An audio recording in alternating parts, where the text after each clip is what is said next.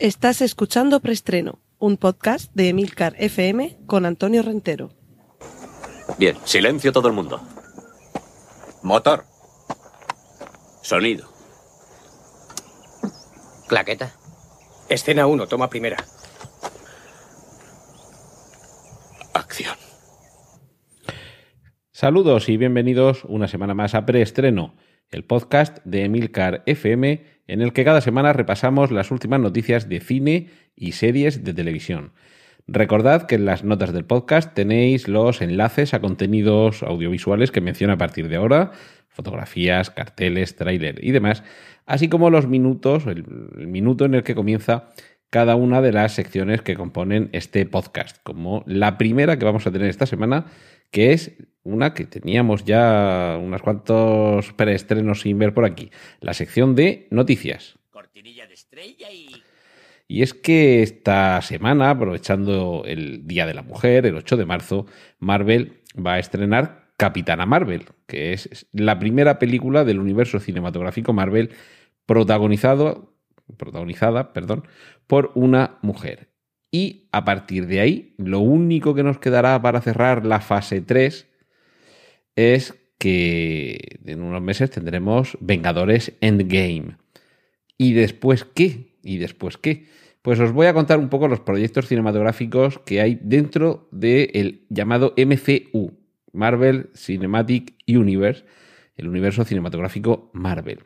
Vamos a dejar a un lado las películas de Spider-Man, les dedicaremos su espacio seguramente la semana que viene, y las películas que tienen que ver con los X-Men, porque aunque ya sabemos que Fox pertenece ya a Disney, las películas que ya están rodadas se hicieron antes de esa adquisición y por tanto, aunque en un futuro los personajes sí que se encuadren seguramente en este universo cinematográfico Marvel, de momento no lo están. Así que nos vamos a centrar en un somero repaso a las películas que están más o menos en preparación y que seguramente ya veremos en la fase 4. La primera va a ser eh, Spider-Man lejos de casa, aunque, eh, bueno, me acabo de contradecir porque decía que, todo lo que tenía que ver con Sony lo veríamos eh, la semana que viene seguramente, pero es que claro, esta en concreto sí que forma parte del universo cinematográfico Marvel, a pesar de que pertenece a Spider-Man y a Sony, que van un poquito por, por su cuenta, pero ya vimos Spider-Man Homecoming, ya vimos cómo quedaba integrado el personaje y su trama dentro del universo cinematográfico Marvel, y claro, esto continúa. Y supuestamente, supuestamente va a ser la primera película de la fase 4. Vamos a ver también Viuda Negra, un proyecto que hace ya mucho tiempo que se, rumorea que se iba a llevar a cabo pero ya está en marcha y lo que sabemos hasta ahora es que sería una precuela, mm, no estaría eh, ubicada cronológicamente en, la línea temporal actual, sino que al igual que sucede con Capitana Marvel, no vamos a ir al pasado, en este caso, antes de los sucesos que descubrimos en la primera Iron Man. Ya volviendo a la cronografía actual, a la línea temporal actual, tendremos Black Panther 2, una película que prácticamente desde el momento en el que se estrenó la primera sabíamos que iba a tener continuación. Tampoco hay muchas eh, más informaciones sobre esto, como tampoco las hay sobre Doctor Extraño 2, que en cierta forma suponía ampliar un poco el, universo superheroico y además con un actor como Benedict Cumberbatch está claro que, que en fin, es un proyecto, la película funcionó bien y verle a él en, pantalla grande siempre, siempre va a ser un gustazo. Va a haber una tercera entrega, un Guardianes de la Galaxia volumen 3, aunque de momento parece más que claro que James Gunn no va a estar ahí. Y mmm, cosas nuevas. Esta fase 4 inevitablemente tiene que traer novedades todos los superhéroes que hayamos conocido en Iron Man, Hulk, Thor, los Vengadores, Capitán América, tienen que pasar temporalmente a un cierto segundo plano para que vayamos descubriendo nuevos personajes, nuevos grupos pertenecientes al universo Marvel, al universo de los cómics. Uno de esos personajes va a ser Shang-Chi, el llamado maestro del Kung Fu, que además es un proyecto que por lo visto lleva en marcha, eh, por lo menos las fases iniciales del desarrollo, desde el año 2005 Y el guionista va a ser, eh, o está siendo, o es, o ha sido, no sabemos todavía en qué fase de escritura está el guion, Dave Callahan, que fue el, el guionista de Wonder Woman. Y se supone que por el origen oriental del personaje va a ser un paso más allá en la inclusión racial, algo que ya ha demostrado tener un grandísimo éxito con Black Panther. Y dejó lo mejor para el final, Los Eternos, un- un- unos personajes, un grupo de personajes creado por Jack Kirby, el, rey, uno de los nombres míticos de los cómics Marvel, y que en esta ocasión va a dar lugar a todo un universo mucho más complejo, mucho más amplio, mucho más casi inabarcable que si juntamos a los Vengadores y a Guardianes de la Galaxia. Estamos hablando de una, de una raza que por su propia naturaleza, sus historias abarcan una línea temporal de miles y millones de años. Así que es seguramente el proceso más, eh, perdón, el proyecto más ambicioso dentro del universo cinematográfico Marvel y sin duda en torno a los eternos va a ser en torno a, a, a quien se vincule la evolución de, de, todo lo que vendrá con esta fase 4. Personalmente creo que tendríamos que haber tenido una fase 3 menos galáctica, que se nos podría haber presentado a los guardianes de la galaxia y haberlos dejado para, un, para una siguiente fase, porque ya nos hemos alejado del planeta Tierra. Y hay tantísimas grandes y buenas historias de todos estos superhéroes que contar sin alejarnos de la superficie de nuestro planeta, que ahora, y más después de Capitana Marvel, y con lo que vendrá en Vengadores Endgame, me, me parece, me malicio, me barrunto, que nos estamos alejando demasiado de nuestro planeta Tierra. Cortinilla de estrella y...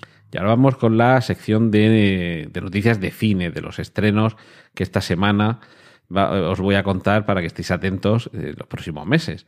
Lo primero, os voy a facilitar el enlace a un clip de la película Buscando a Steve McQueen, de la que, si no recuerdo mal, os hablé la semana pasada. Una película que aúna la acción, el humor, la persecución, basada en hechos reales.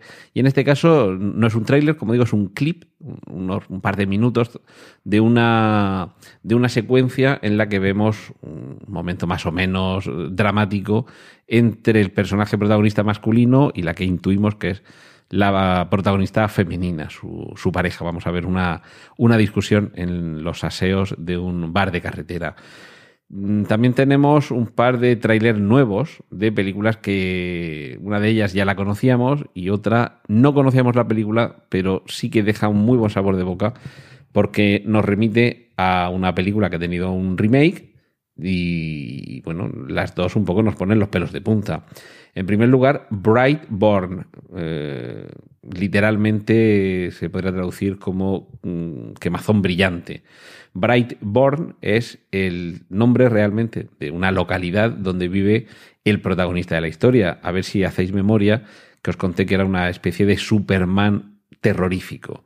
Es decir, si de otra galaxia o de otro planeta nos llega un día una granja, un niño en una nave espacial dotado de poderes extraordinarios, lo normal es que pensemos en esa granja de Kansas con Clark Kent, criado por eh, Martha Kent y era Jonathan Kent, me parece como se llama el padre, ¿no?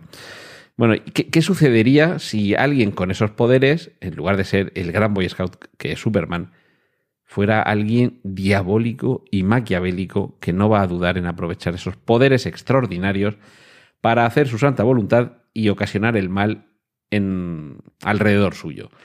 Eso era lo que nos contaba el primer tráiler de Brightburn y ahora tenemos un segundo tráiler en el que se nos vuelve a poner en situación esta trama que yo he apuntado, pero además ya vemos un poquito más del alcance maléfico de estos poderes.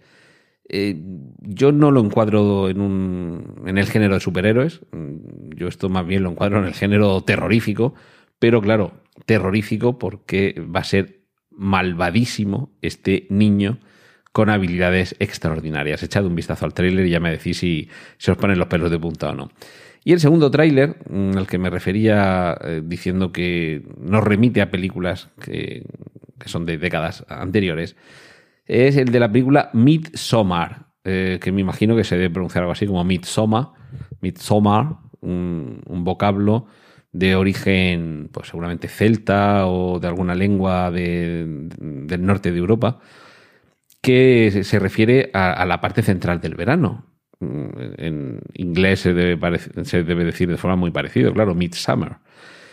Y decía que remite a, bueno, películas de hace décadas, eh, la más antigua, pero luego tuvo un remake en los años finales de los 90, principios de los 2000, principios de los 2000. Me refiero a El hombre de mimbre. Y es que la historia que nos cuenta el tráiler de esta película va un poco por ahí.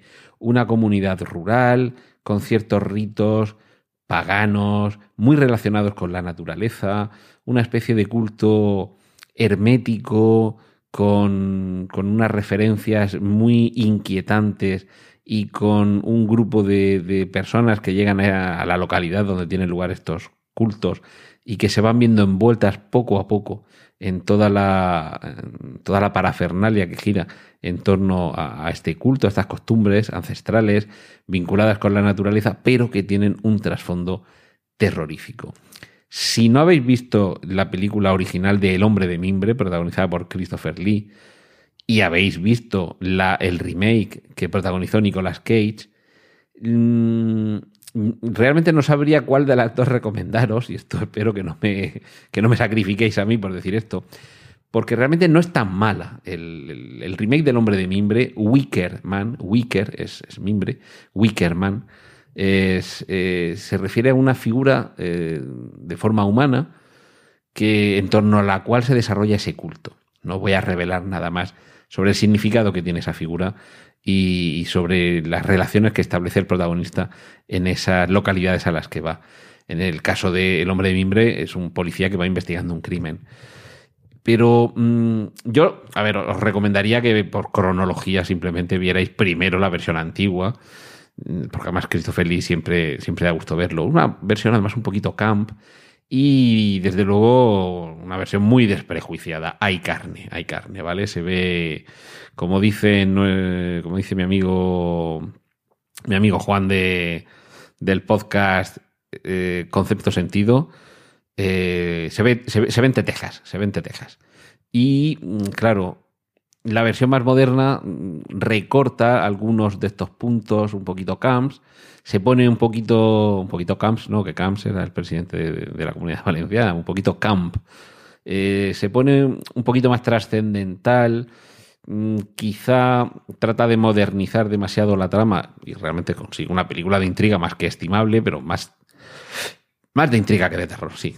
Creo que no es tanto de terror el remake, pero la versión original sí. Y me da la sensación de que con este Midsommar se ha tratado de hacer algo similar, meternos en esos cultos paganos en un, en un lugar, imagino que remoto, y de, de trasfondo algo que es puramente inquietante y que está claro que a los, a los protagonistas les va a pasar algo bastante regulero. Mm, Si estoy equivocado, cuando se estrene esta película, me imagino que a lo mejor eh, mi error es de muy, eh, de, muy poca diferencia con lo que el tráiler deja intuir. Así que si queréis permanecer ajenos a por dónde van los tiros de este Midsommar o Midsommar, esperad a que se estrene y ya después recuperáis estos dos recomendabilísimos eh, films, El hombre de mimbre, Wicker Man, y ya hacéis vosotros la prueba con esas tres, a ver cuál os gusta más, porque me da la sensación de que son tres versiones de la misma historia. Y vamos a cerrar el capítulo de cine original con, con unas pocas pistas, pero pocas, pocas, poquísimas, porque ya sabemos que Christopher Nolan está trabajando en una nueva película, sabemos que tiene una fecha de estreno, que me parece que os lo comenté la semana pasada o hace dos semanas, y que, y que la fecha de estreno era no sé, para 2020, 2021, en fin, que no, que si es que no han empezado todavía a rodar. Pero ya tenemos una pequeña, pin, una pequeña pista. Va a ser un thriller romántico con cierto aire a Con la muerte en los talones, película de Alfred Hitchcock del año 1959, pero con elementos que también nos recordarán a Origen, película, la magnífica película del año 2010 de Christopher Nolan. Es decir, estilo Nolan, suspense Hitchcock. Eh, no tenemos muchos más detalles, pero yo de momento con estos pocos detalles compro, compro.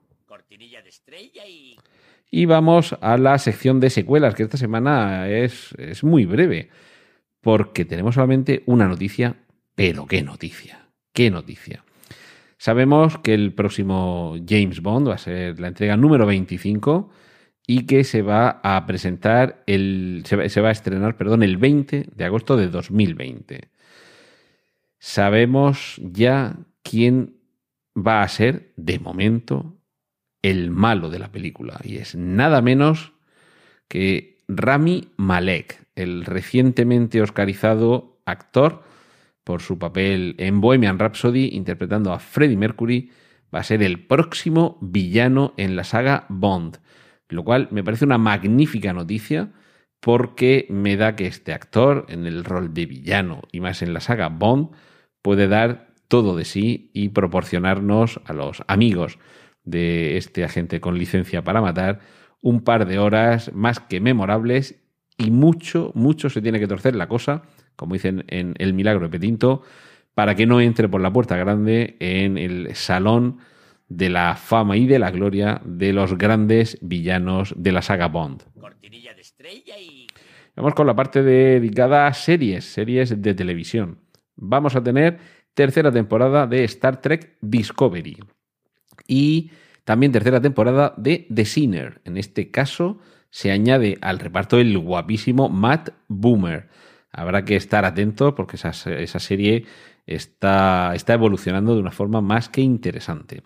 Tenemos también el tráiler de la serie de OA, de OA, que debo confesar que he visto solamente el primer capítulo y creo que ya he tenido suficiente, pero parece que es que mucha gente a la que le gusta, o sea que, eh, en fin, eh, mientras la estrenan o no la estrenan, os tendréis que conformar disfrutando de ese tráiler.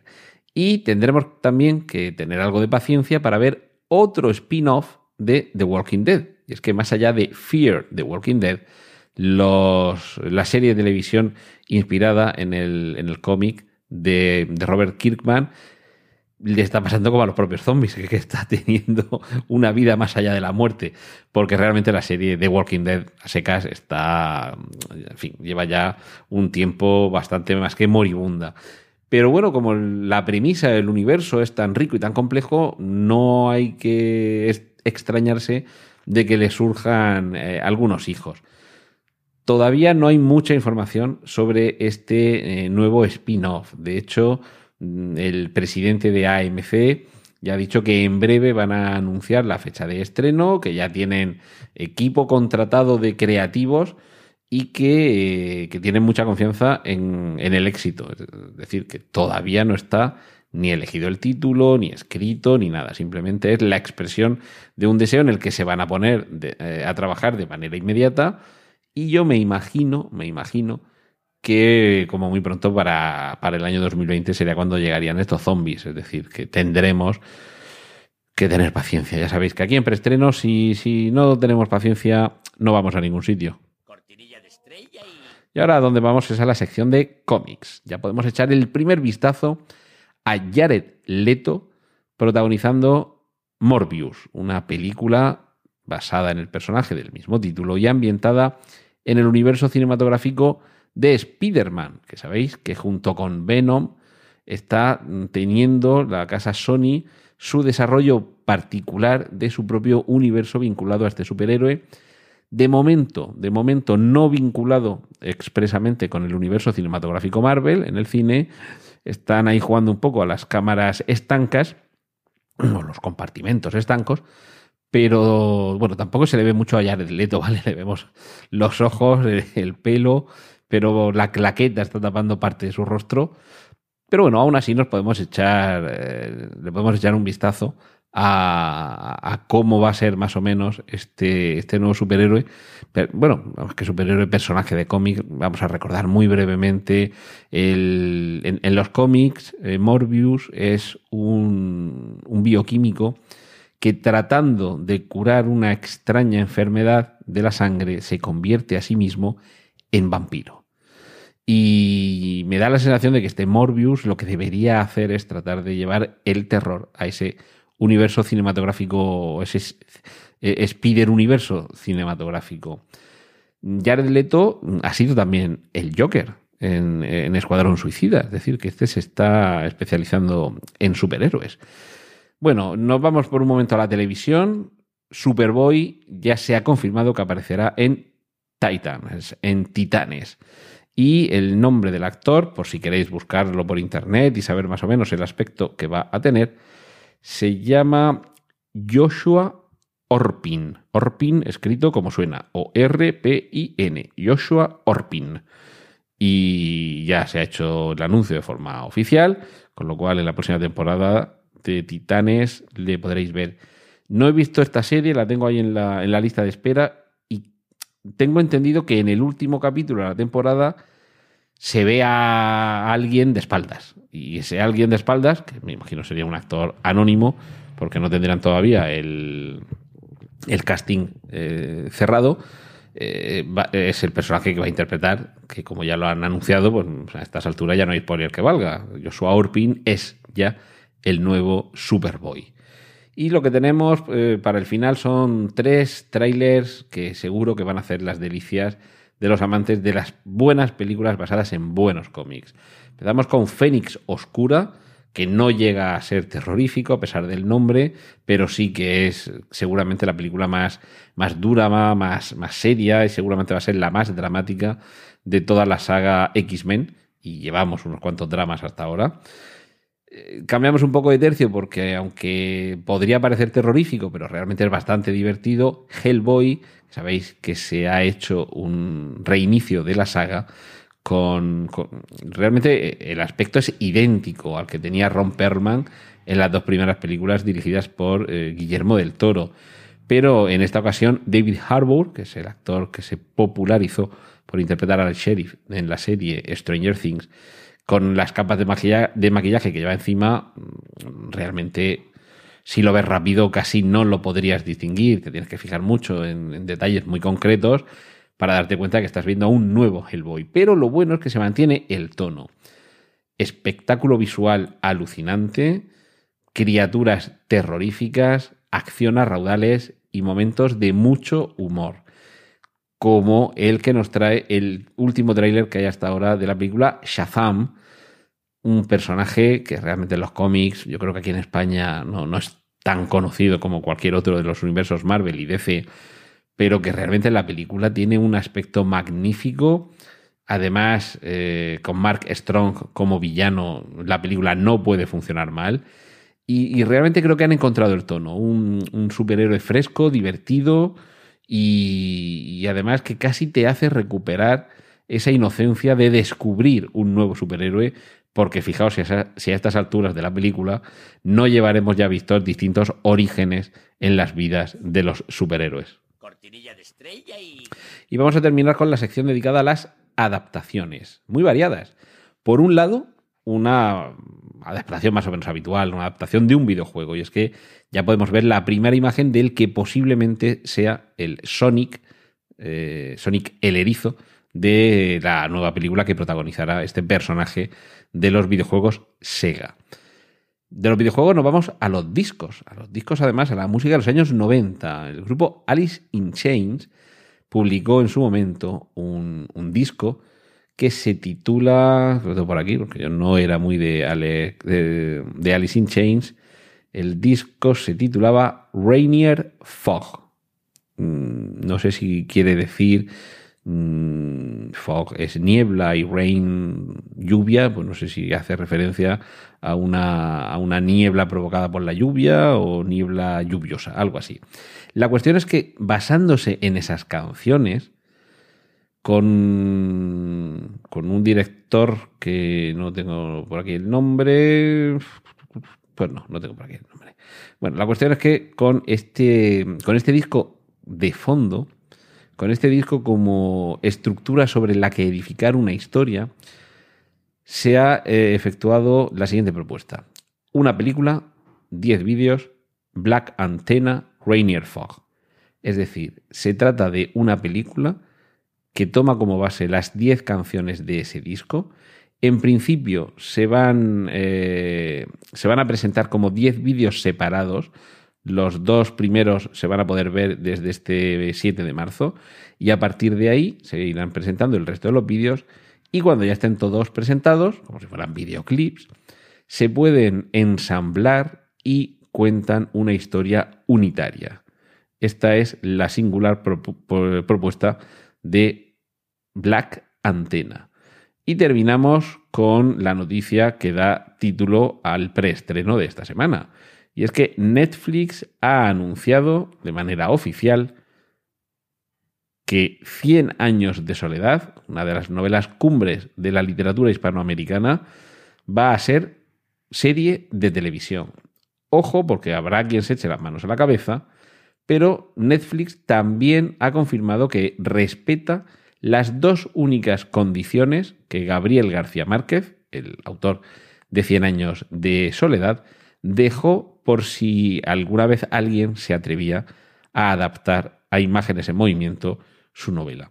Y estas condiciones eh, son realmente muy sencillas y es posible que en parte gracias a Roma y al éxito de Roma de Alfonso Cuarón vaya a, a poder llevarse a cabo esta serie. De, porque, por un lado, una de las condiciones de Gabriel García Márquez era que Cien años de soledad no podía ser adaptado en una única película. Y por otro lado, tenía que ser adaptada en el idioma original, es decir, en español. Esto lo han confirmado también los hijos de Gabriel García Márquez, Rodrigo y Gonzalo, en una entrevista en el New York Times, que además son eh, ellos también productores de la serie.